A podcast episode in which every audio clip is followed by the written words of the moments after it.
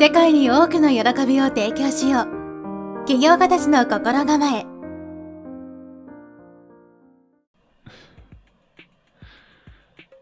はい、こんにちは、直人です。今日は、思考は現実化するという本の著者であるナポレオン・ヒルについて解説していきたいと思います。えーっと、今の世の中には、いろんな成功哲学っていうものが存在してまして、いろんな自己啓発本とかですねそういうものが多数存在してるんですけどその源流っていうか元になるものを築き上げたと言われているのがこのナポレオン・ヒルという方です。アメリカで成功を成し遂げた大富豪の多くがこのナポレオン・ヒルの成功哲学に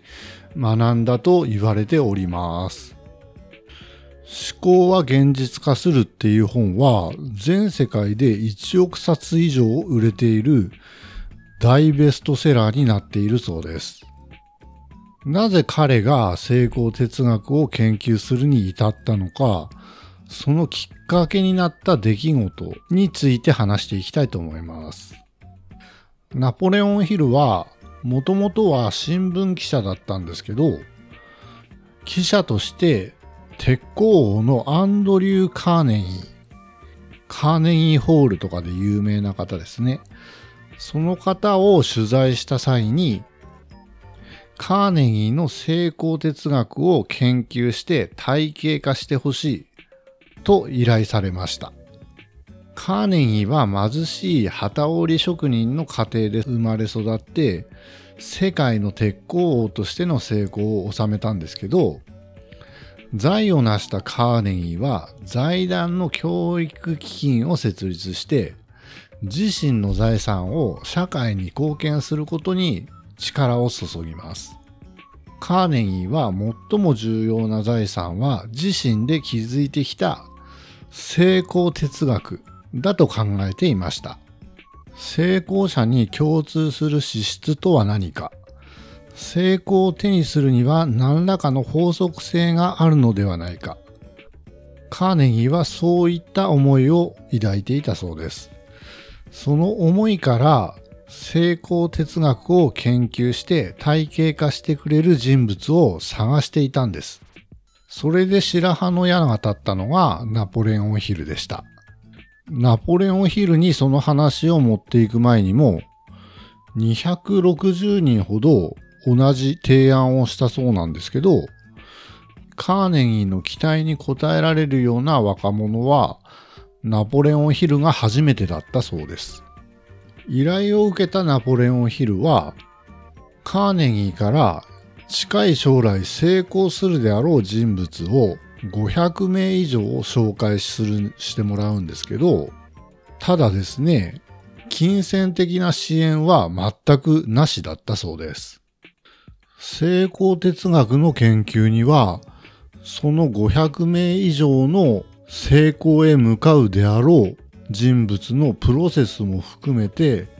検証と分析をしていって、20年以上もの歳月を要しました。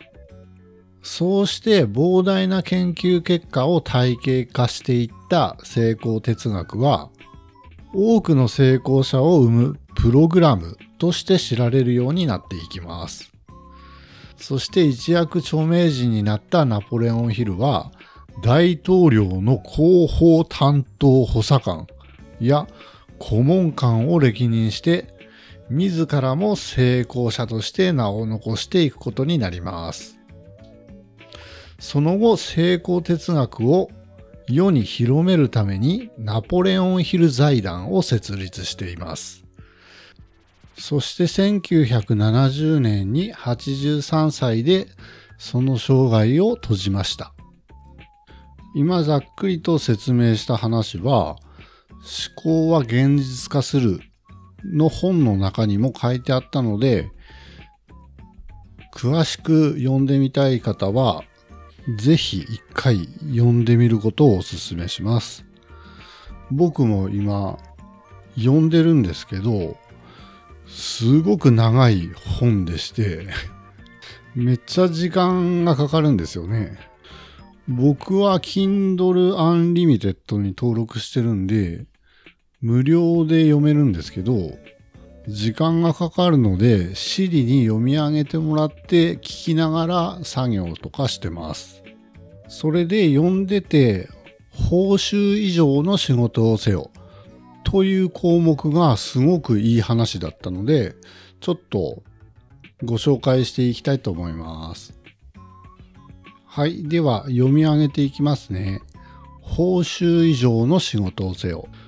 このノウハウをあなたが実践すれば、報酬以上に良い仕事をすることによって、奉仕する精神を養うことができる。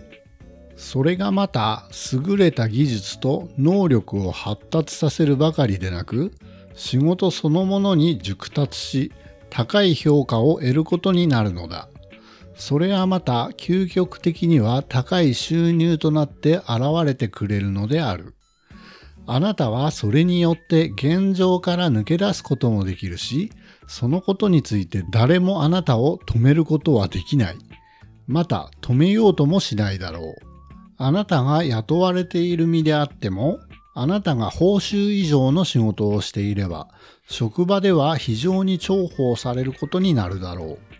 出世のチャンスも当然出てくる。もし経営者があなたの力をそれでも認めなかったら、自分で自分の賃金を決めることにすればよい。つまり、あなたの態度は、別の雇い主にとっては望むところであって、あなたが自分のところへ転職するのを大いに期待するはずだからである。ここからが僕がいいなって思ったところです。世の中にはできるだけ少なく仕事をしてより多く報酬を望んでいる人たちが少なからずいる。そうした事実は報酬以上の仕事をする意欲を持った人には大変有利なことである。比較されることで得をするからである。確かに仕事の中には怠けようと思えば怠けられるものもある。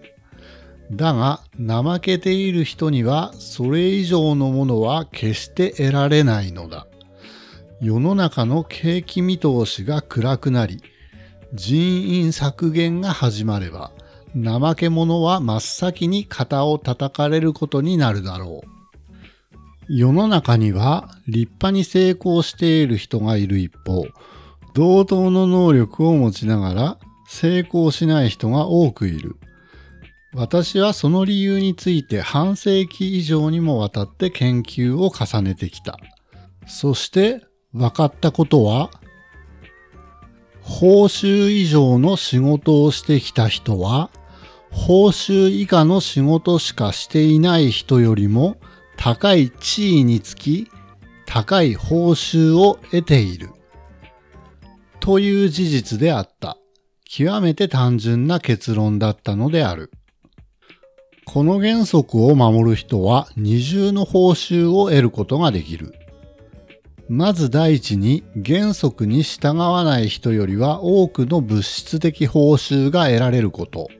第二に幸福と満足感が得られるということである。